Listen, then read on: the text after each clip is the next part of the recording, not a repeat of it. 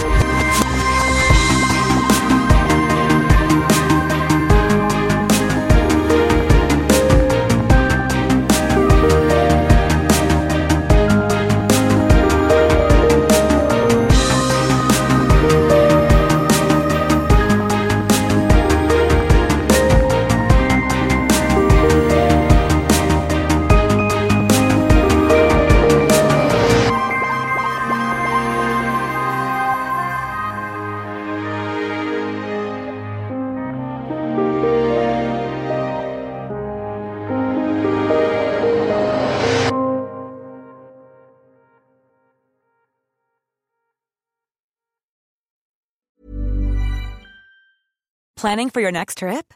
Elevate your travel style with Quince. Quince has all the jet setting essentials you'll want for your next getaway, like European linen, premium luggage options, buttery soft Italian leather bags, and so much more. And is all priced at 50 to 80% less than similar brands.